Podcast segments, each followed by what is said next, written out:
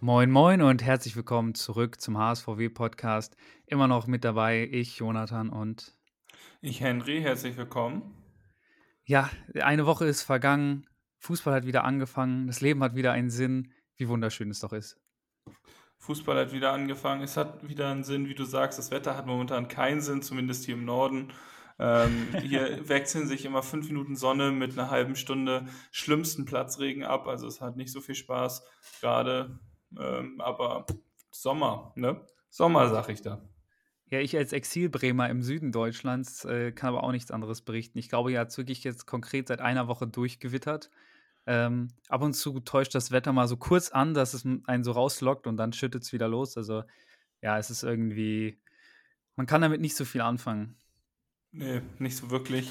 Ähm, es war wie gesagt, ne, also ich finde das wirklich schwierig, weil kann nicht auf den Balkon gehen und da einfach mal einen Kaffee zu trinken, weil man jederzeit Hagelkörner auf den Kopf kriegen könnte, die sich unangekündigt von oben runter bahnen.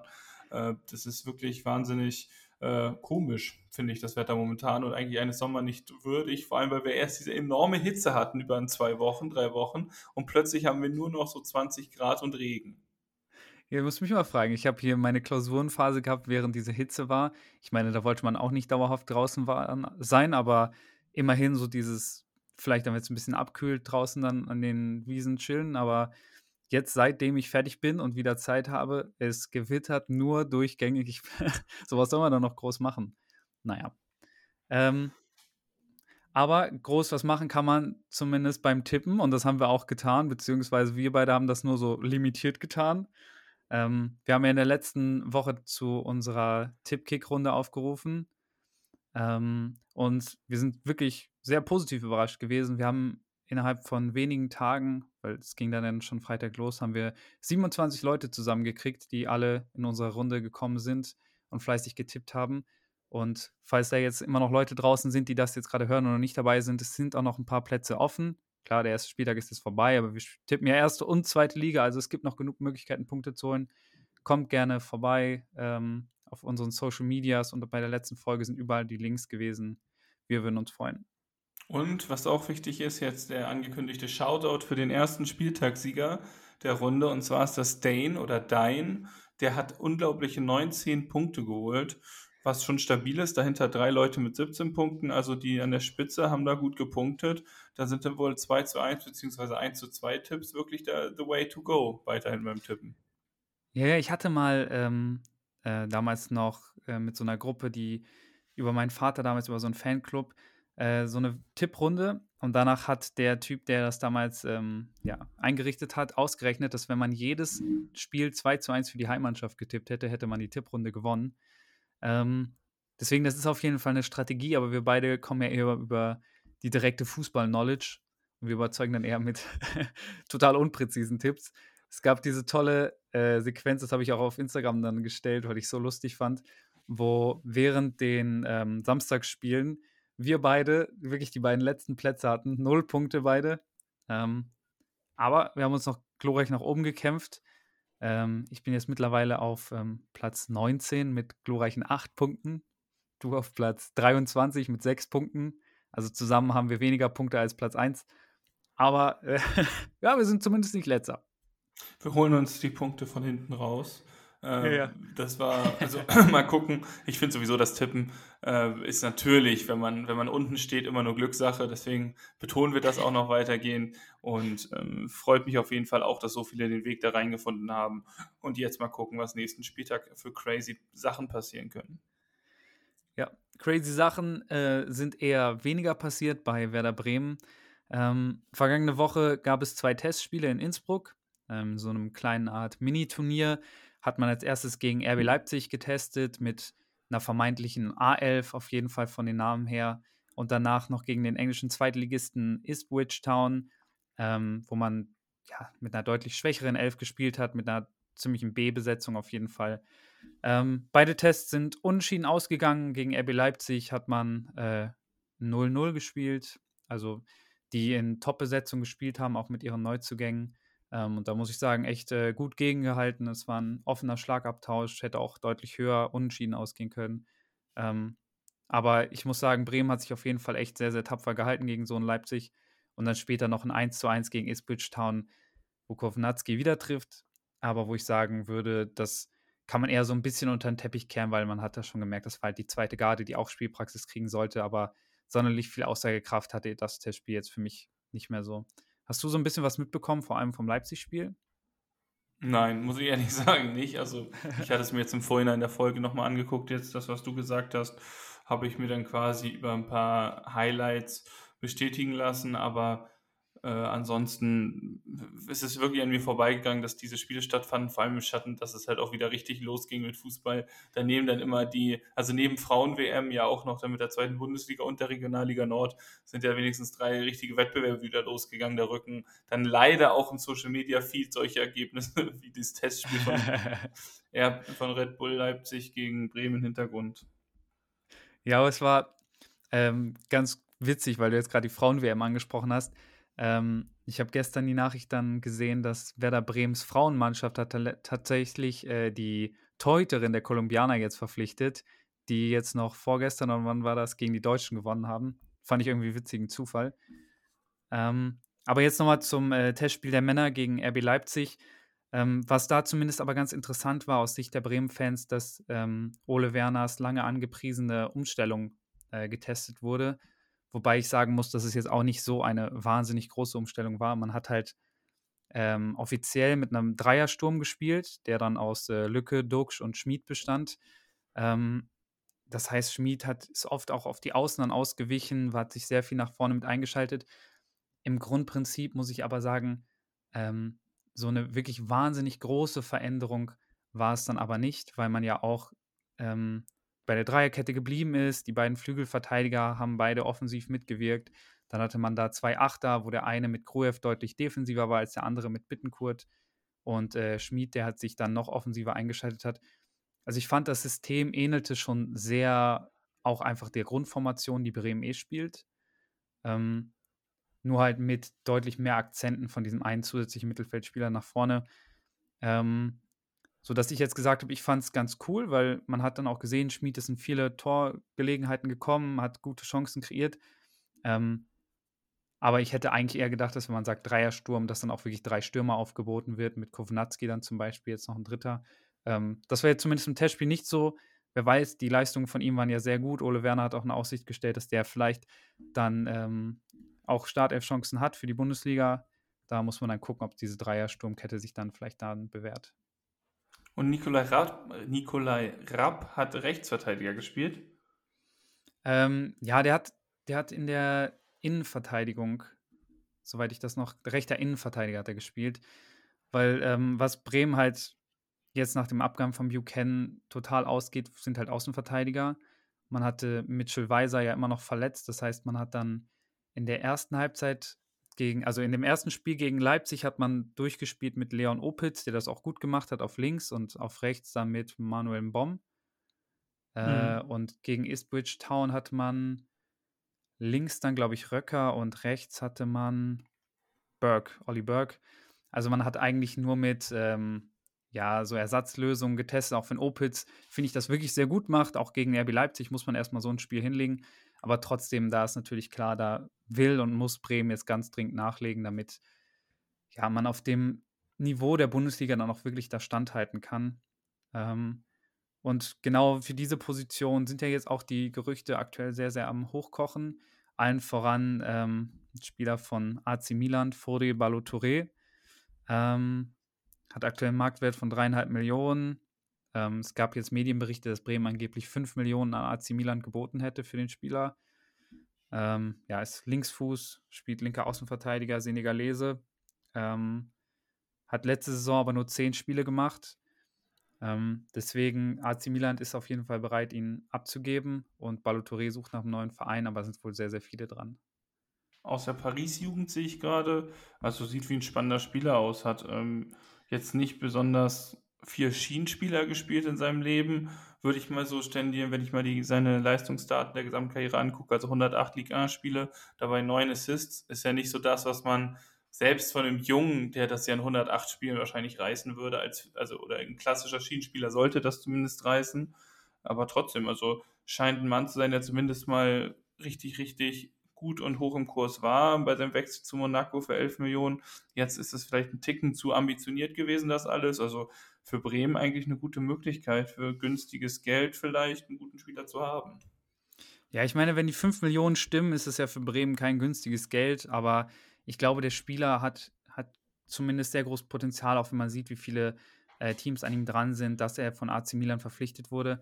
Aber natürlich Linksverteidiger bei AC Milan, da hast du mal schön dann einen Theo Hernandez vor dir auf der Position sitzen. So, an dem kommst du halt nicht vorbei. Und was mich zumindest positiv gestimmt hat, ich habe gesehen bei transfermarkt.de, dass er anscheinend auch schon einige Spiele auf Links-Mittelfeld gemacht hat. Also diese Schienenposition dann vielleicht in der Form noch nicht gespielt hat, aber zumindest einen linken Mittelfeldspieler schon mal gespielt hat. Also dass äh, ihm die Offensive dann auch nicht komplett fremd ist, sondern dass es auch ein Spieler ist, der mit nach vorne gehen kann. Und da hat jetzt letzte Saison vier Spiele in der Champions League für AC Milan bestritten. Das heißt, auch ähm, auf höherem Niveau bewiesen, dass er einfach mithalten kann. Deswegen, ich fände es äh, super interessant, den Spieler bei Bremen zu sehen. Ich weiß nicht, ob 5 Millionen nicht vielleicht ein bisschen zu viel sind, aber ähm, ja, ich, ich, bin gespannt, vor allem, wenn man betrachtet, dass ähm, auch mittlerweile eine Alternative für ihn gehandelt wird, mit Ludwig Augustinsson, den wir Bremer natürlich alle noch bestens kennen äh, vielleicht nicht mehr alle in bester Erinnerung haben, weil er sich etwas unschön verabschiedet hat damals. Ähm, aber der natürlich von der Qualität her auch eine deutlichere Steigerung wäre zu dem, was aktuell bei Bremen, Bremer Kader vorhanden ist. Nee, es gibt ja keine Alternative. Also das ist ja das große Problem, ne? Also jung, ja, aber jung noch. Ja, es gibt jung noch, aber das ist, ähm, glaube ich, nicht wirklich eine Alternative. Also da muss ja Bremen tätig werden und jetzt, ob jetzt ein Touré wird oder ein Augustinsson, Touré noch mal ein bisschen jünger, ähm, mal gucken. Also ich bin da wirklich gespannt, wen Bremen auf Hut zaubert. Du hast recht, 5 Millionen für einen finanziell durchaus angeschlagenen Verein ist natürlich auch ein hohes Risiko, was du gehst. Ähm, also vielleicht hast du ja aber auch so eine Situation, wo ja die ganze Zeit jetzt Namen umhergeschmissen werden und plötzlich zaubert ähm, Clemens Fritz steht plötzlich vor dem Weserstadion mit einem Menschen, den man noch nie gesehen hat und denkt, wer ist das denn? Und so, ach, das ist ja der und der, der dann aus dem Hut gezaubert wird. Also, das sind eigentlich auch immer meine Lieblingstransfers. Ja, es könnte alles passieren. Ludwig Augustinsson wird halt in der Hinsicht halt auch noch passen, ähm, weil Bremen sucht ja Spieler, die bei ihren Vereinen eher unglücklich sind, die aber schon bewiesen haben, dass sie es besser können. Ähm, und ich finde, das hat Ludwig Augustinsson bei Bremen zumindest getan. Der war jetzt an äh, Erz, äh, an, wie heißen die, RCD Mallorca ausgeliehen. Ähm, war vorher noch an Aston Villa ausgeliehen. So wie ich das verstanden habe, war der tatsächlich nur eine halbe Saison bei Aston Villa und ist dann eine halbe Saison nach Mallorca gegangen. Äh, hat in der La Liga insgesamt vier Spiele diese Saison gemacht, in der Premier League drei Spiele. Also der ist anscheinend gar nicht zum Zug gekommen und hat aktuell einen Marktwert von zweieinhalb Millionen. Das heißt, wenn man den vielleicht, Sevilla möchte ihn unbedingt loswerden, für zwei Millionen abkaufen könnte, ich glaube, da wird man nicht groß was falsch machen, zumindest was die Qualitätsfrage angeht. Ähm, und der Junge hat viel Bundesliga gespielt, der kennt Werder Bremen, kennt die Mitarbeiter, äh, kennt auch noch einige aus dem Team. Ähm, vielleicht ja, wäre das sogar tatsächlich dann eine auch ungefährlichere Lösung im Vergleich zu den 5 Millionen, die man dann für einen Ballo Touré hinlegen müsste.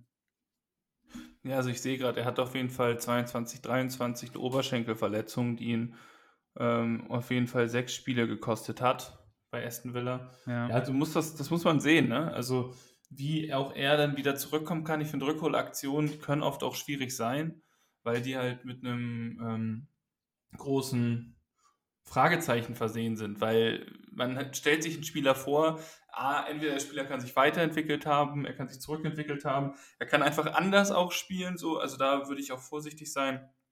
Aber das ähm, werden die Bremer da schon ausklabüstern und sich dann noch einen linken Mittelfeldspieler und einen Sechser irgendwie oder einen Rechtsverteidiger wahrscheinlich auch noch ne, hinstellen. Ja. Ja, hinstellen müssen sich die Bremer vielleicht bald auch einen neuen Achter, weil zumindest der Präsident von äh, Toulouse hat jetzt ähm, öffentlich mitgeteilt, dass man sich einig wäre mit Niklas Schmidt und es tatsächlich an Werder Bremen hängen würde und nicht an Schmidt, wie man die ganze Zeit nach außen kommuniziert hat. Ähm, das heißt, die beiden Vereine sind sich anscheinend bei der Ablösesumme noch nicht ganz einig. Mit dem Spieler sei aber alles klar. Und da kommt äh, dein Amiri dann auch ins Spiel, den du letzte Woche ja schon reingeworfen hast. Ähm, da gab es jetzt die News, dass der diese Woche final entscheidet, wo es hingeht oder was mit ihm jetzt passiert. Ähm, ich denke, dass Bremen da auch wirklich äh, ist da noch eine große Nummer auf jeden Fall im Rennen. Und dass die jetzt gerade wirklich gucken, dass wenn sie einen Niklas Schmidt loswerden, dass der so viel Geld einspielt, dass man dann wirklich direkt auch einen Ersatz sich dafür holen kann. Ähm, ich weiß jetzt nicht genau, was, was in Amiri kosten würde, aber dass man das vielleicht ansatzweise damit decken könnte. Ähm, ich bin auf jeden Fall gespannt. Namiri wäre aus meiner Sicht ein Riesen-Upgrade nochmal fürs Mittelfeld. Wenn man sich dann vorstellt, dass man vielleicht in die Saison geht mit einem Amiri und einem Navigator, der irgendwann vielleicht auch mal fit ist, das wäre natürlich äh, ja, ein Wahnsinnsmittelfeld dafür, dass Bremen letzte Saison ähm, frisch wieder aufgestiegen war. Ja, mal schauen. Also ich glaube, Amiri wird auch kein günstiger Spieler sein. Aber ähm, dann wird jetzt erstmal mit Schmid zu gucken sein, was da passiert ist. Ne, mit Schmidt. Ne, Schmid, ne? Schmid ist richtig. Schm Schmidt. Schmidt. Schmid ja, ist der Österreicher, der will vielleicht auch noch weg, aber zumindest gibt es um den aktuell noch nicht so viele Gerüchte. Na ja, gut, aber dann ähm, mal gucken. Gucken wir mal, ob Amiri kommt, ob Schmidt geht, ob Fülle bleibt, ob der doch verlängert. Posse zieht sich ja. Ich habe auch das Gefühl, er will sich halt gerade noch nicht final festlegen. Ähm, aber da werden wir wahrscheinlich einfach nächste Woche wieder dasselbe sagen und dann in einem Monat können wir dann endlich Gewissheit haben. das Trikot und wenn ja, welches. Ja, ich meine, es gab jetzt wieder irgendwelche Zitate, man hätte sich angenähert, was die Vertragsfrage angeht. Zeitgleich kamen Gerüchte auf, der BVB braucht noch einen neuen Stürmer und hat über Lücke nachgedacht. Also, das ist wohl in alle Richtungen noch offen. Ich selber habe langsam das Gefühl, es geht eher darauf zu, dass Füllkrug erkennt, dass sein Markt dann doch nicht so groß ist, wie er gedacht hat ähm, und dass der am Ende dann bei Bremen bleibt. Zu natürlich verbesserten Konditionen, aber ähm, vielleicht für ihn auch so ein bisschen enttäuschend, weil er dachte, glaube ich, dass noch größere Namen anklopfen. Ähm, aber wäre für Bremen natürlich super, wenn der bleibt, man den halten könnte und damit ihn ins Pflichtspielprogramm starten könnte, bei dem äh, aller Voraussicht nach die Verletzten der Bremer alle wieder dabei sind. Also es gab jetzt Nachrichten, dass Weiser, Friedel und Velkovic wahrscheinlich alle bis zum Pokal wieder fit wären. Das wäre für Bremen natürlich Kater, sehr wichtig. Ja. Kater doch aber nicht, oder? Nee, also Kater, hatten wir ja. doch schon drei Wochen oder nach dem dritten Spieltag oder so. Das hat er so letzte Woche zumindest erzählt. Ja, ja, nach der Länderspielpause plant man aktuell mit ihm, muss aber gucken. So wie ich Bremen kenne, äh, fällt er dann auf jeden Fall noch länger aus. Wir wollen jetzt erstmal von nichts äh, Schlimmerem aber ausgehen. Äh, ja. ja, um noch mal ganz kurz, bevor wir zum HSV gehen, wo es ja wirklich äh, abging, ähm, zumindest jetzt nur einen kleinen Blick in die Zukunft von Bremen nochmal zu richten. Wir haben jetzt am 5.8. die letzten Testspiele, beide gegen Straßburg. Ähm, da wird man wieder mit einer A- und einer B11 spielen, wieder ein bisschen Spielpraxis einfach sammeln, bevor man dann am 6.8. den Tag der Fans hat. Leider seid ihr jetzt mittlerweile ein paar Jahren ohne ein Testspiel an dem Tag. Ähm, da gibt es eine Mannschaftspräsentation, dritte Trikot wird vorgestellt. Ähm, so ein bisschen cooles Programm für die Fans, aber leider kein Spiel. Und dann geht es am 12.8. natürlich mit dem DFB-Pokal los gegen Viktoria Köln. Und bis dahin sind dann hoffentlich noch ein paar Transfers getätigt worden, damit Bremen dann voll gestärkt in die Saison starten kann. Wir, wir, wir sind gespannt, wie sich die verletzte Situation weiterentwickelt, wie sich die nächsten Testspiele abhalten, aber müssen jetzt mal zu dem kommen, was schon real passiert ist, was auch real ähm, schon wettbewerbsrelevant ist und sich nicht in ähm, sozusagen im Konjunktiv niederschlägt im Endeffekt. Und das war der erste Spieltag der zweiten Fußball-Bundesliga und das war am Freitagabend ein Eröffnungsspiel, 20.30 Uhr, Volksparkstadion, tatsächlich trocken für die ganzen 90 Minuten. Es war eigentlich alles angerichtet und es war alles schön angerichtet und es wurde auch alles schön aus HSV-Sicht, aber ich glaube auch aus neutraler Sicht, wurde ein wunderschönes, spannendes, temporeiches Fußballspiel geliefert ja, ich fand, das war einfach, das war wirklich Werbung für die zweite Liga, dieses Spiel. Das war so schneller Fußball, so aggressiver Fußball. Es hat einfach Bock gemacht. So viele Tore sind gefallen. Ich als jemand, der das jetzt angeguckt hat und aus Bremer Sicht natürlich nicht dem HSV die Daumen gedrückt habe, ähm, habe es aber trotzdem gesehen. Ich habe mich so unterhalten gefühlt, weil es einfach fußballerisch einfach ein geiles Spiel war zum Angucken. Die Atmosphäre war super geil im Stadion, was man jetzt äh, am Fernsehen mitbekommen hat. Ähm, das muss für alle Beteiligten eigentlich geil gewesen sein. Ich meine, du ja, warst ja im Stadion, du kannst ja ein bisschen erzählen. Ja, ich wollte gerade sagen, also die Atmosphäre im Stadion war auch tatsächlich ähm, überragend. Ähm, die Fans waren von Anfang an angezündet. Äh, sowohl, also die, bei den Schalkern gab es so Probleme, weil die im Stau standen, im Feierabendverkehr ähm, auf dem Weg und deswegen halt ähm, die Fanszene und die Ultras mit ihren Flaggen und so kamen leicht verspätet.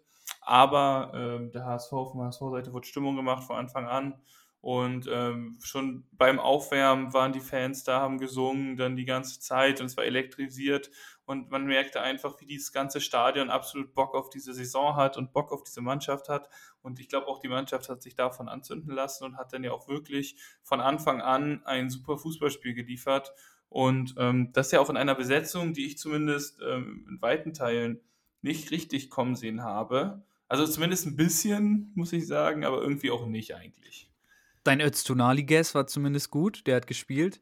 Ich fand es noch witzig, weil ich habe die Aufstellung auch gesehen und dachte, wir haben uns beide noch gebasht, ob Öztunali oder Ferai spielt. Am Ende haben beide gespielt.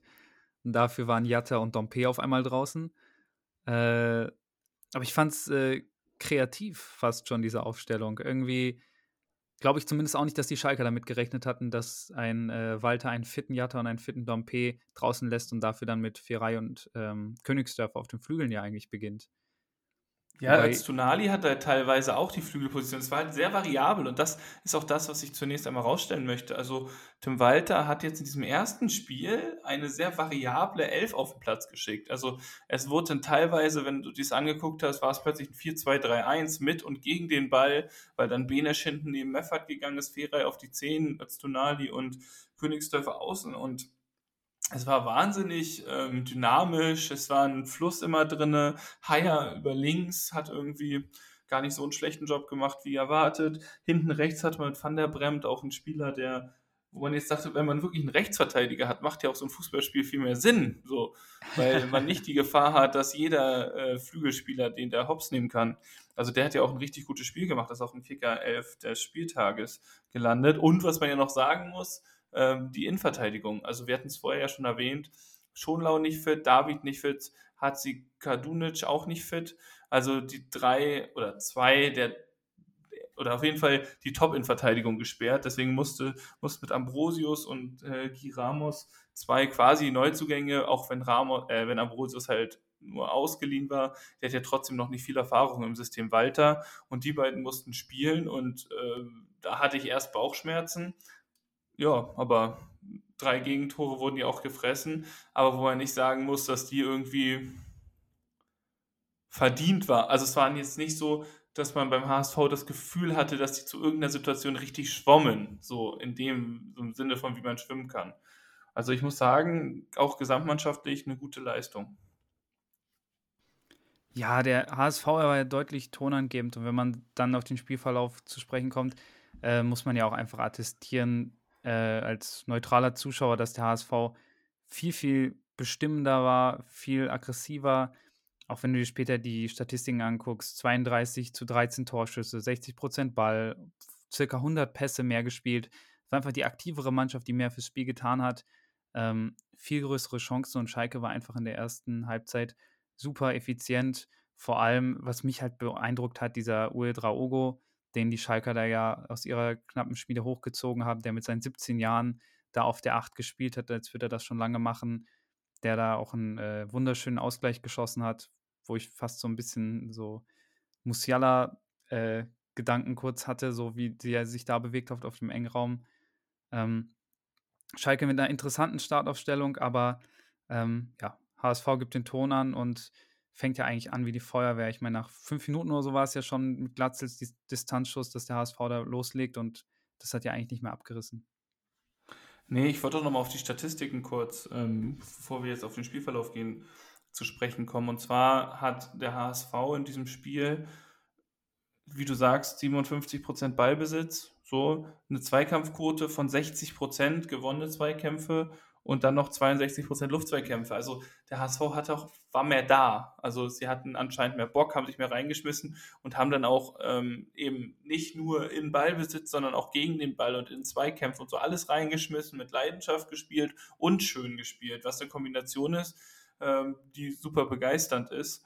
Und das wollte ich noch kurz ergänzt haben. Und ja, sonst Schalke mit Uedraogo dachte ich auch, ich hatte Angst vor dem Mann, also oder vor, ja, vor dem Mann, weil ich habe den gesehen, ich dachte, das wäre so typisch und auch ihn zu sehen, also der war der einzige bei Schalke, wo ich eine Präsenz, so wo man im Stadion so dachte, oh, da könnte was gehen, aber der Junge hat schon eine Präsenz und das ist wirklich auch im Stadion so zu sehen. Man hat gemerkt, der Junge hat was. Das ist wirklich so von jetzt das Tor zum Beispiel, aber auch andere Aktionen, was der da macht, das ist wirklich, wirklich, wirklich gut. Und auch Tim Wald hat es auf der Pressekonferenz zu Thomas Reis auch gesagt. Äh, Glückwunsch an euch, dass ihr da so einen Jungen bei euch in den, in den eigenen Reihen habt. Also da hat Schalke wirklich ein riesen Juwel bei sich im Mittelfeld und mal gucken, was mit dem noch passieren kann.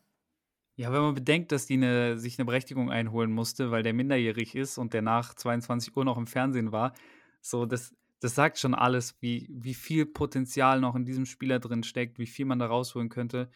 Ähm, ist natürlich dann jetzt interessant zu sehen, geht man davon aus, der Spieler bleibt fit und kann jetzt wirklich eine Zweitligasaison spielen. Was ist dann ab nächster Saison mit so einem Spieler? Geht er dann direkt zum, zu Bayern München und versauert da in dritter Reihe? Oder ist das vielleicht mal einer, der in der knappen Spiel dann wieder länger da bleibt? Das ist auf jeden Fall ein Juwel, was Schalke da hat. Und ähm, ich bin super gespannt, den jetzt die Zweitligasaison auch über ein bisschen zu verfolgen. Ja, ansonsten fängt Schalke ja mit insgesamt inklusive Oe Draugo mit drei, in Anführungsstrichen, Neuzugängen ähm, auch an, also mit Marius Müller noch im Tor und äh, Schallenberg auf der 6, der auch meiner Meinung nach ein gutes Spiel gemacht hat. Ansonsten viel, was man schon kennt im Königsblau. Und wenn wir dann mal auf den Spielverlauf zu sprechen kommen, oder wolltest du noch was sagen? Ja, Aufstellung bezogen, ähm, vielleicht noch Cissé erwähnen, der jetzt bei den Schalkern ja auch keine A-Lösung wäre der so ein bisschen diesen Baumgartel-Ersatz gemacht hat, der ja kurz vorm HSV-Spieler hingewechselt ist, aber noch nicht einsatzbereit war für das Spiel, ähm, der ja auch so ein bisschen der Pechvogel des Spiels war. Ich habe danach nur ein bisschen mitbekommen, so von wegen rassistische Beleidigung hat er wohl bekommen und so im Zuge dann dieser roten Karte und so. Der war ja von Schalke wohl auch keine richtige Wunschlösung. Ich hatte, als ich die Aufstellung gesehen habe, so ein bisschen den Vergleich zu Ambrosius war so in meinem Kopf, so von wegen, der wusste selber nicht, warum er da jetzt gerade in der Startelf steht. Ähm, Wobei Ambrosius dann am Ende im direkten Vergleich dann ja. auch einen besseren Job gemacht hat. Ambrosius hat wenigstens schon viel Erfahrung in der zweiten Liga und hat auch nicht auswärts jetzt gespielt. Also das mit den, also Cisse hat bei weitem kein gutes Spiel gemacht, aber alle Kommentare, die dann in die Richtung gehen, was du jetzt gerade erwähnt hast, sind natürlich absolut ähm, asozial, haben nichts irgendwo zu suchen. Aber trotzdem ist es so, dass, ich glaube, das war Cisse ist auch der Erste, der das wusste, dass das ein absolut unterirdisches Spiel war. Ähm, aber wenn wir jetzt mal von Anfang an anfangen, der HSV, wie du sagst, kommt gut rein. Du hast Robert Glatzel, der gleich mal Müller prüft. Und dann ähm, in den ersten zehn Minuten hat der HSV ja auch gleich mehrere Eckbälle, soweit ich weiß, und auch gut, einige gute Abschlüsse. Schalke kommt noch nicht wirklich rein, hat, glaube ich, einen Abschluss schon. Aber sozusagen gefühlt im genauen Gegenangriff zu diesem ersten Abschluss macht der HSV dann das 1 zu 0 ähm, durch Robert The Machine Glatzel. Ja, und alle am Fernsehen sehen, warum Ferrei auch Angebote aus der ersten Liga hatte, weil diese Drehung dann am Schalker Verteidiger vorbei, der da wie so ein Pinöppel stehen gelassen wird, dann in den Strafraum reinziehen und querlegen. Ich meine, das Tor gehört ja zu 90 Prozent ihm. Äh, das war einfach wahnsinnig gut gemacht und ähm, man hat auf jeden Fall diese Brillanz aufglänzen sehen und man hat auch gesehen, warum es auch eine kreative und gute Lösung ist, Ferrei auf dem Flügeln zu starten, auch wenn er vielleicht Geschwindigkeitsnachteile im Vergleich zu Jatta oder Dompe hat. Ja, also das auf jeden Fall. Ob er jetzt dann auf dem Flügel tatsächlich spielt oder mit Öztunali dann rotiert, wie du ja sagst, oder dann halt auch auf der 10 spielt. Ich glaube, der gibt dem HSV einfach sehr viel äh, individuelle 1 gegen 1 Qualität, ist auch ein Unterschiedsspieler und muss eigentlich auch nur eine Minute oder wenige Sekunden gefühlt später das 2 zu 0 machen, als er im Strafraum relativ frei zum Abschluss kommt, aber den Ball ein bisschen zu lasch spielt, sodass Müller da eine Glanzparade raushauen kann. Äh, ich glaube, den muss er auch halten. Also es war eine richtig gute Parade, aber den hält halt auch ein Bundesliga, Zweitbundesliga-Torwart, aber den muss Ferrei eigentlich machen, der war relativ frei. Ähm, und wenn es da 2-0 steht, steht es dann aber nicht. Äh, hätte sich Ferrei schon belohnen können. Und dann auf der anderen Seite macht Assan dann irgendwie mit dem HSV im Strafraum, was er will. Ne? Also dann nimmt er Ramos und Ambrosius sagt, der Jungs, geht mal beiseite, zack, zack, eingeschoben. Also wirklich auf so engen Raum diese Ballführung und dann noch dieser Abschluss. Vorher Fernandes da, glaube ich, keine Chance. Äh, von den 17-Jährigen, spätestens da wusste, glaube ich, jeder im Stadion, was für ein Baller ähm, auf dem Platz steht und was Schalke da in den eigenen Reihen hat. Ja, aber du musst doch wirklich, also als ich mir das nochmal angeguckt habe, ich fand das wirklich, ich habe es gerade eben schon gesagt, das hat mich ähm, so ein bisschen so an Musiala erinnert, so von wegen so dieses junge Supertalent, was da in der Mannschaft reinkommt, wo die ganzen Fans wollen, der soll auf jeden Fall von Anfang an spielen. Und der kriegt diesen Ball und der hat ja nicht so viel Raum. Und wie der diese Aufdrehbewegung macht, da an den beiden Innenverteidigern vorbeizieht und den so gnadenlos da unten links reinschweißt, ähm, ich glaube, Tirode stand auch noch so ein bisschen so der Mund offen vor Erstaunen, was da gerade passiert ist und wie er sich gerade diesen Assist ermogelt hat. Ähm, aber ja, das war individuelle Meisterklasse und von diesem 17-Jährigen werden wir noch sehr, sehr viel sehen, bin ich mir ziemlich sicher. Das glaube ich auch. Also mal sehen, was da denn noch ähm, auf uns zukommt. Zum Glück hat der HSV ihn jetzt schon hinter sich in der ersten Halbserie. und hinter sich hatte der HSV dann auch noch nach dem 1 zu 1 einige Chancen. Also da war es auch nochmal Ferrei, der eine Chance hatte, Öztunali hatte nochmal eine Chance, wo auch Müller einfach, der ja auch eigentlich auch eine Art äh, B-Lösung ist für Fährmann, eigentlich. Für Ralle, also etatmäßig. Genau, aber jetzt ist er Ralle auf der Bank nur noch, weil wie der gehalten hat, das ist wirklich äh, ja, das war oberstes schon ein bisschen hexermäßig. Ja, also das ist, du gehst aus der Halbzeit raus. Ähm, ich habe jetzt hier nicht die Daten für die jeweiligen Dings, aber insgesamt hatte Schalke im ganzen Spiel nur 1,25 Expected Goals und der HSV 5. So, und da werden die in der Halbzeit wird Schalke wahrscheinlich dann irgendwie 0,5 oder was auch immer gehabt haben. Ich schätze eher 9%, 17%, 0,17 Expected Goals daraus zwei Tore zu machen. Kann man mal machen. Ja, ich meine, jetzt zumindest in der Zusammenfassung, die ich mir nochmal angeguckt habe, wurde es so gesagt, aber in, im Real-Life-Spiel kam es mir auch so vor, äh, ich meine, Schalke macht dann ja noch das 1 zu 2 vor der Halbzeit. Und das war der zweite Torschuss der Schalker, der dann einfach super getroffen ist, mit mehr Glück als Verstand, dann aber auch zustande kommt. Äh, es ist wieder Uwe Draogo, der sich dann im gegnerischen 16er befindet, den Ball eigentlich ablegen möchte. Der wird dann abgefälscht, springt zurück und Oveljan trifft den halt perfekt mit dem Spann und drischt ihn ähm, super präzise dann unten rechts rein. Kann man nichts machen als aufs Torwartsicht. Ähm, und die Schalker wissen dann, glaube ich, selber gar nicht, wie sie da mit 2 zu 1 äh, Führung in die Halbzeit gehen können. Ich glaube, es war vielleicht aber für den HSV gar nicht so verkehrt, weil Schalke so, obwohl sie nicht gut gespielt haben, vielleicht so ein bisschen falsche Sicherheit bekommen haben, dass sie sagen, okay, wir führen ja hier, so viel müssen wir am Spiel ja nicht ändern. Also jetzt nicht vom Trainer aus, sondern von der Mannschaft aus. Ähm, Habe ich mir nur gedacht, aber andererseits war man natürlich im Stadion ein bisschen ernüchtert dann, wo man dachte, so, wie kann es denn hier 2 zu 1 für Schalke stehen? Das geht nicht. So, was, was ist hier passiert? Aber auch, was man dem HSV auch lassen muss, die lassen sich dann nicht unterkriegen, sondern kommen aus der Halbzeitpause raus, haben gleich mit Glatze das 2 zu 2, eigentlich auf dem Fuß, wo Müller wieder so eine unnormale Parade raushaut, wo man den eigentlich reintun, wo er ihn eigentlich reinschießen muss und das weiß er auch selber. Aber dann in der 55. 10 Minuten nach Wiederbeginn ähm, kommt ein schöner Steckpass, ich glaube von Ferrei ja. Nee, oder von Van nee, von Ferrei. Auf Glatzle, genau, den CC zieht den am Trikot. Es gibt einen Elfmeter, ähm, gelbe Karte und Benesch macht das 1 zu, äh, das 2 zu 2 für den HSV. Ja, und da muss man ja noch dazu sagen, wenige Minuten vorher hat der hat Schalke ja das 3, vermeintliche 3 zu 1 schon geschossen durch äh, Tirode, was dann ja zurückgepfiffen wird wegen Abseits, ganz klar. Ähm, wo ich aber auch dachte, das wäre jetzt wirklich eine Ansage gewesen. Der HSV startet wieder hier so rein wie die Feuerwehr. Und ähm, Schalke macht dann wirklich mit dem dritten Abschluss das dritte Tor. Das wäre dann aber wahrscheinlich auch einfach wirklich zu viel gewesen und in dem Moment ein mehr als verdientes 2 zu 2 und eine gelbe Karte, die auf jeden Fall noch ihre Folgen haben sollte im Verlauf des Spieles. Ähm, und ein Laszlo Benisch, der ähm, ja eine Torgefälligkeit in diesem Spiel dann anfing zu, bewiesen, äh, zu beweisen, ähm, die den HSV wirklich sehr nach vorne pushte. Und dann gab es, glaube ich, dann eine Ecke oder einen Freistoß oder was auch immer für Schalke. Auch wenig später nach dem Ausgleich, wo Schalke wohl direkt wieder eine Ecke, ne? Direkt wieder antworten wollte, was ja. aber zum Verhängnis wird. Dann rollt der Hamburger Express, der Rauten Express nach vorne und plötzlich steht da eine 5 gegen 2 Situation. Robert Glatze marschiert mit dem Ball durchs ganze Mittelfeld, ähm, legt dann rechts raus auf Benesch, der den Torwart überlupft mit rechts und zum 3 zu 2 trifft und Schalke lässt sich einfach auskontern. Also ein Konter am eigenen Stadion ist echt stimmungstechnisch äh, kaum zu schlagen. vor allem, wenn man bei dem Konter mal auf äh, Glatzel achtet, vor allem ab dem Moment, wo der Ball abgespielt wurde, weil das hat mich so ein bisschen erinnert an ähm, damals so ein Bremer Spiel, wo der Ball gespielt wurde und im Hintergrund sieht man, wie der passgebende Spieler sich an den Kopf fasst und so diese Geste machte, oh Mann, den habe ich verkackt. Und dann kommt Serge Gnabry und rennt so mit Vollsprint dazwischen, holt sich den Ball und schießt ihn noch rein. Und wenn du nämlich hier auf Glatzel achtest, der spielt den Ball und der möchte nicht zu Bene spielen, der möchte zu Königsdörfer spielen, der hinter Bene steht.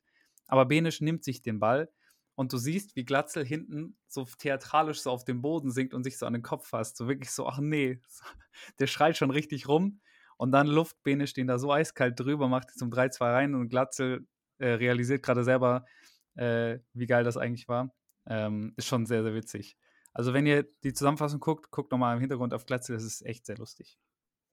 Aber dann wäre der HSV auch nicht der HSV, wenn sie nicht Lust gehabt hätten, dann sich selbst um die um äh, das erarbeitete... Um den Ertrag zu bringen? Um den Ertrag zu bringen, genau. Oh, äh, Levin. Öztunali macht darauf einen Querpass im Mittelfeld im Aufbauspiel, woraufhin, ähm, ich glaube, Schallenberg dazwischen geht oder einfach den Ball nimmt, ihn steil spielt auf Terodde und der HSV ist dann offen wie ein Scheunte und Terodde macht den dann halt mit seiner Qualität. Dann steht es 3 zu 3 in der 66. Minute, da war gleich wieder der Dämpfer hinten dran und ähm, von Hölzonali auf jeden Fall wahnsinnig schlechter Pass, aber irgendwie passte die Restabsicherung auch nicht. Also das war, das war schon wieder so ein bisschen symptomatisches HSV-Spiel.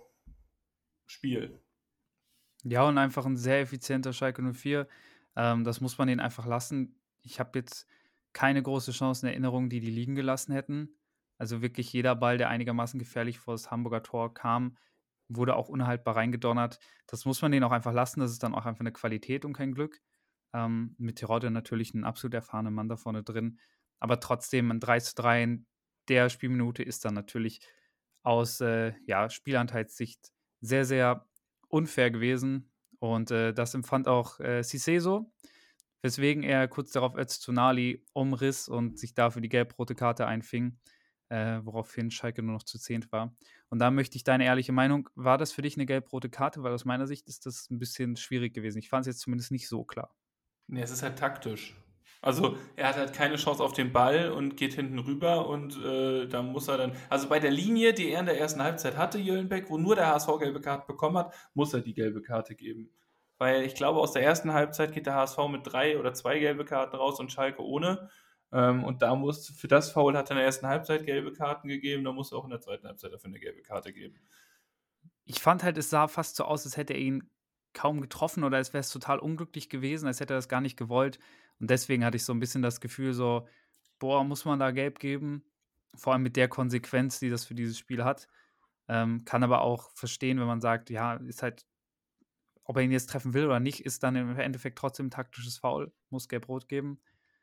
Ähm, es hat ja auch niemand wirklich, also es hat ja auch niemand wirklich jetzt ähm, lautstark protestiert oder äh, Reis war ja auch nicht sonder, also hätte ja auch noch auf der Pressekonferenz dazu was sagen können. Also ich habe mir die angeguckt, das war ja auch nicht so. Also es war halt einfach eine gelbe Karte, so ja, also der hatte halt schon eine, das war halt das in seinem Problem dann. Er darf da halt nicht so unclever hingehen in der Situation, weil er halt hinter ihm ist und damit halt klassisch taktisch ihn fällt. Ja. Und äh, jetzt habe ich in meinen Notizen einfach nur stehen, Dompe und Jatta, Folgepfeil unfair. Äh, die wurden jetzt eingewechselt und ich sag mal so, Cedric Brunner als Rechtsverteidiger von Schalke hat sich nicht mehr so gut gefreut. Was Dompe mit dem gemacht hat innerhalb dieser 15 Minuten, das war wirklich, es kam einem vor wie ein Klassenunterschied, fand ich. Weil, klar, Brunner war mittlerweile auch schon so ein bisschen platt, aber Dompe, also ich fand vor allem Dompe, hat da einen Pace auf den Platz gebracht, den wirklich keiner der Schalker mehr mitgehen konnte. Ja, Pace auf der einen Seite, aber auch halt einfach diese Wendigkeit. So, das ist halt dieses Thema. Ich glaube, Dompe selber war auch ein bisschen sauer, dass er nicht starten durfte in dem Spiel und ähm, hat dann in diesen 1 gegen 1 Situationen, er schlägt ja so viele Haken auf einem halben Meter, das, das geht ja eigentlich in kein, in kein Kreuzband rein. Und ähm, dass man ihn und Jatta mit der Geschwindigkeit, hast du natürlich recht, mit der Wendigkeit von Dompe, mit der Dribbelstärke dann noch bringen konntest, ist auch, spricht schon wieder für die Tiefe, die der HSV-Kater dann noch tatsächlich hat. Und äh, ja, mich hat es auf jeden Fall gefreut. Noch mit rein kam auch Miro Muheim, der jetzt auch wieder zurück ist. Ich glaube, der war jetzt in der Vorbereitung einige Mal auch nicht dabei und ich meine auch, er hätte letztes Halbjahr das eine oder andere Kritik ernten müssen. Und das scheint auch so zu sein, weil seine Mutter wohl verstorben ist im, nach schwerer Krankheit. Und ich glaube auch deshalb war er nicht so bei der Sache mhm. am Ende der letzten Saison. Also da ist auch verständlich und da ist dann auch, ist man in erster Linie Mensch und kein Fußballspieler. Äh, und der kam ja auch rein okay. und hat den Ball ja auch gleich mal an Pfosten gehauen mit dem rechten Fuß, so mit seinem schwachen in Anführungsstrichen und setzt ihn da an den Pfosten. Ähm, aber es war der Wechsel nochmal, aber auch auf beiden Seiten dann mit Lasme, der auch nochmal wahnsinnige Geschwindigkeit reinbringt und noch die letzte nennenswerte Chance für Schalke hatte, ähm, bei Stand von 3 zu 3, wo er plötzlich sich gegen Van de Bremt, auf, Van de Bremt aufdreht und äh, den Ball aufs Tor schießt, aber Heuer Fernandes halt hält, den muss er auch halten. Aber das war halt dann auf beiden Seiten plötzlich nochmal wahnsinnig viel Tempo drin. Das war plötzlich äh, dann rigoros und der HSV drückte aber und drückte und konnte 90 plus 1 dann zum Glück das, erlösend, das erlösende 4 zu 3 machen, als Van de Bremt von rechts so ein bisschen in die Mitte zieht, ihn durchsteckt, dabei wird nochmal abgefälscht. Glatze legt ihn sich vorbei an Müller, der halt, glaube ich, keinen Elfmeter riskieren will und schießt ihn aus sehr spitzen Winkel rein und äh, das Stadion explodiert endgültig. Ja, ich meine, HSV hatte ja vorne noch das Abseitstor von Glatzel das war dann im Endeffekt total verdient, dass HSV hier dann noch in Führung geht und das Ding dann ähm, damit gewinnt. Ähm, ich meine, es geht ja dann sogar noch weiter, dass Schalke wirft dann alles rein und der gerade so gelobte Dompe kann es dann sogar noch schaffen, das 5 zu 3 nachzuschieben, dann ins leere Tor, spielt seine Geschwindigkeit aus, da kommt keiner mehr hinterher. Ähm, Im Endeffekt muss man sagen, HSV hat es vielleicht unnötig spannend gemacht über lange Zeit, aber im Endeffekt dann total verdient gewonnen. Äh, Dompe muss sich vielleicht jetzt so ein bisschen ärgern, weil er es vielleicht zu gut gemacht hat nach Einwechslung und man sich jetzt vielleicht denken könnte, der funktioniert zu gut als Einwechselspieler, so ein bisschen wie Berg damals bei Bremen.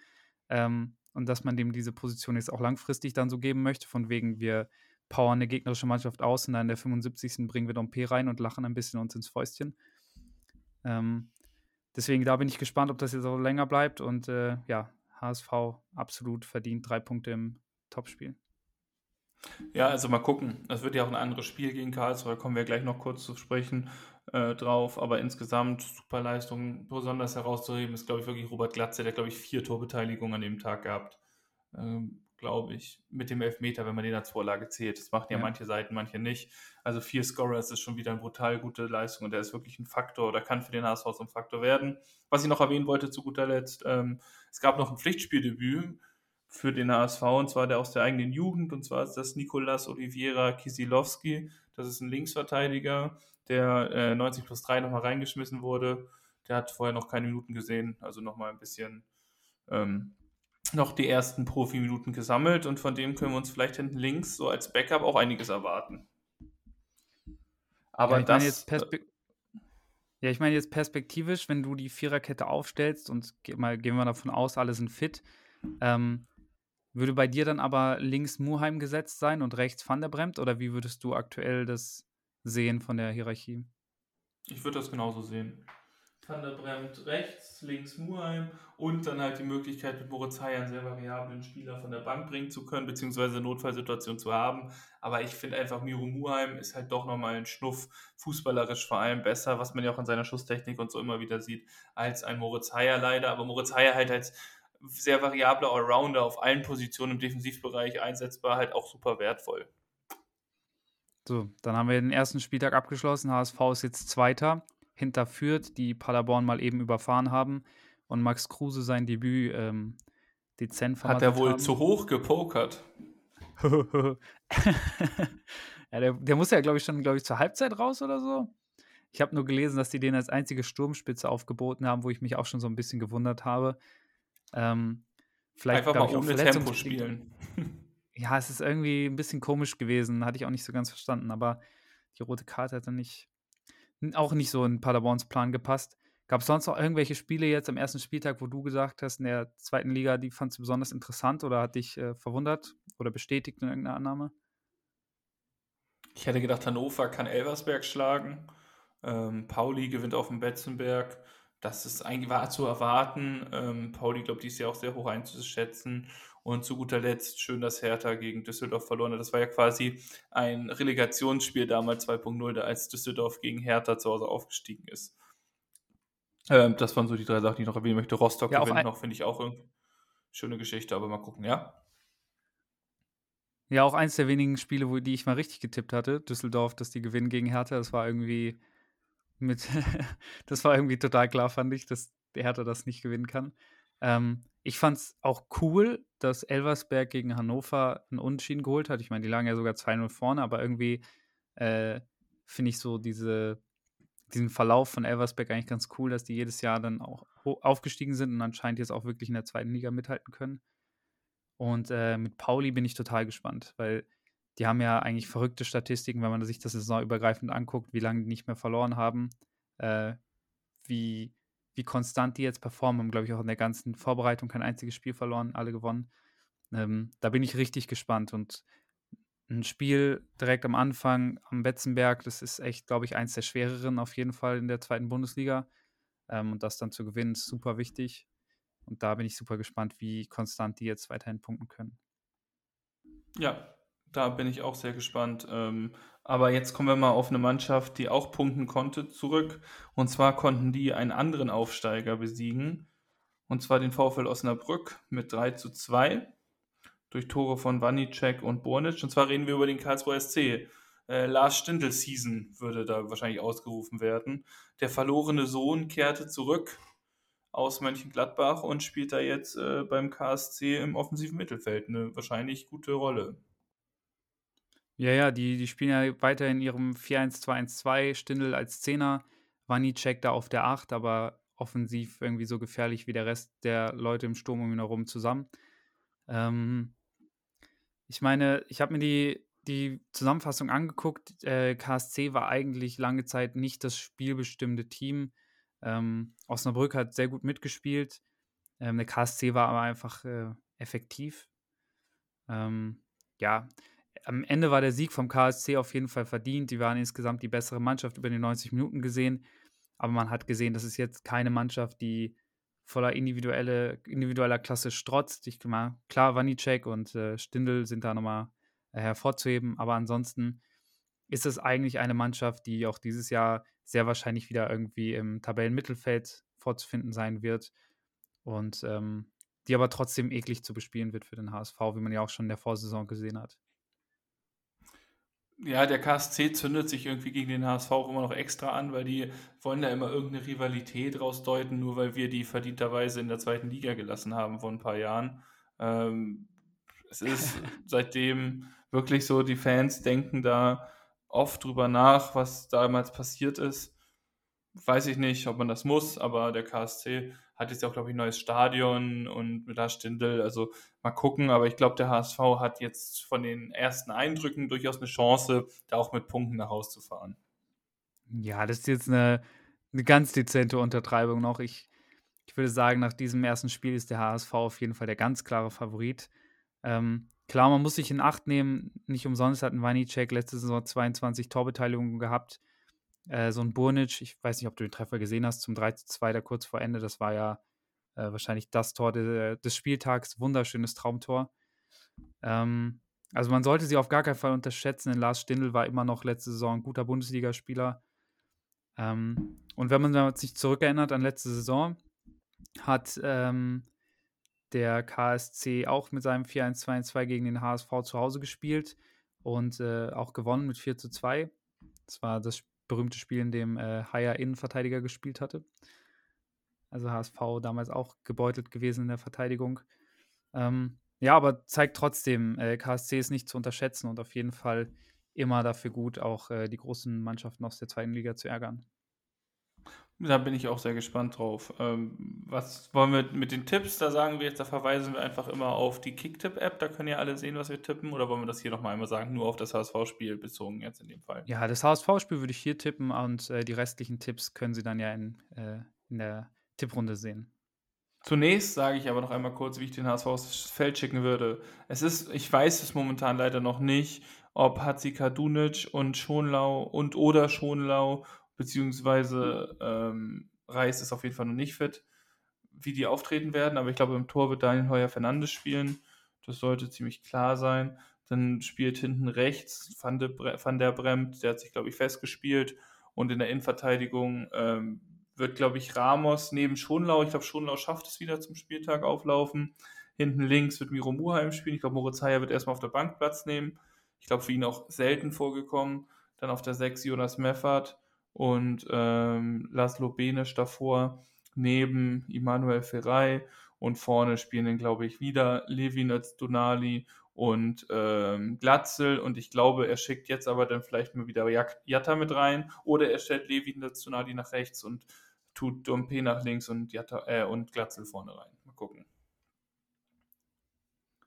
Ja, die Offensive ist auf jeden Fall sehr variabel. Da ist eher eine Überraschung zu erwarten als hinten. Ich glaube, vor allem die Außenverteidiger sind jetzt ziemlich klar. Innen wird dann der spielen, der halt fit ist. Ähm, je nachdem, wer halt noch sich bis dahin dann einsatzbereit meldet. Aber ich bin sehr gespannt. Ich könnte mir auf jeden Fall gut vorstellen, dass, äh, dass Walter es sehr gut gefallen hat, wie die beiden Joker funktioniert haben und dass denen deswegen so ein kleines Oliver Burke-Schicksal droht. Ähm, und der einfach mit der Never Change a Winning System Taktik vorgeht.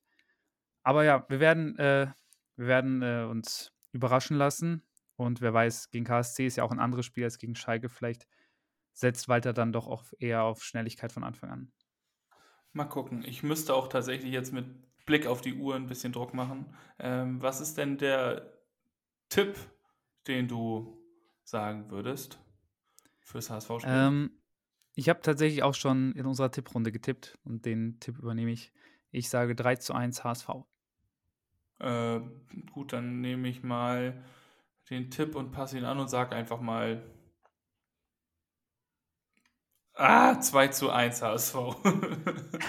Aber ich habe noch nicht getippt, also es kann sein, dass was anderes in der App landet. Eieiei. Aber jetzt hast du es offiziell eigentlich im Podcast gesagt. Jetzt abzuweichen, weiß nicht, ob man das noch darf. Wirst du ja sehen. Wirst du jetzt. nee, gut. Aber ähm, danke dir auf jeden Fall für die nette Aufnahme, für das nette Gespräch. War schön, darüber zu reden. Und nächste Woche vielleicht mal wieder mit mehr Bremen-News. Mal gucken, was so passiert. Ansonsten, wie gesagt, hoffentlich gewinnt der HSV. Und hast du noch was zu sagen? Es war mir wie immer ein Fest. Wir hören uns nächste Woche und äh, macht's gut. Gut, Cake. Tschüss.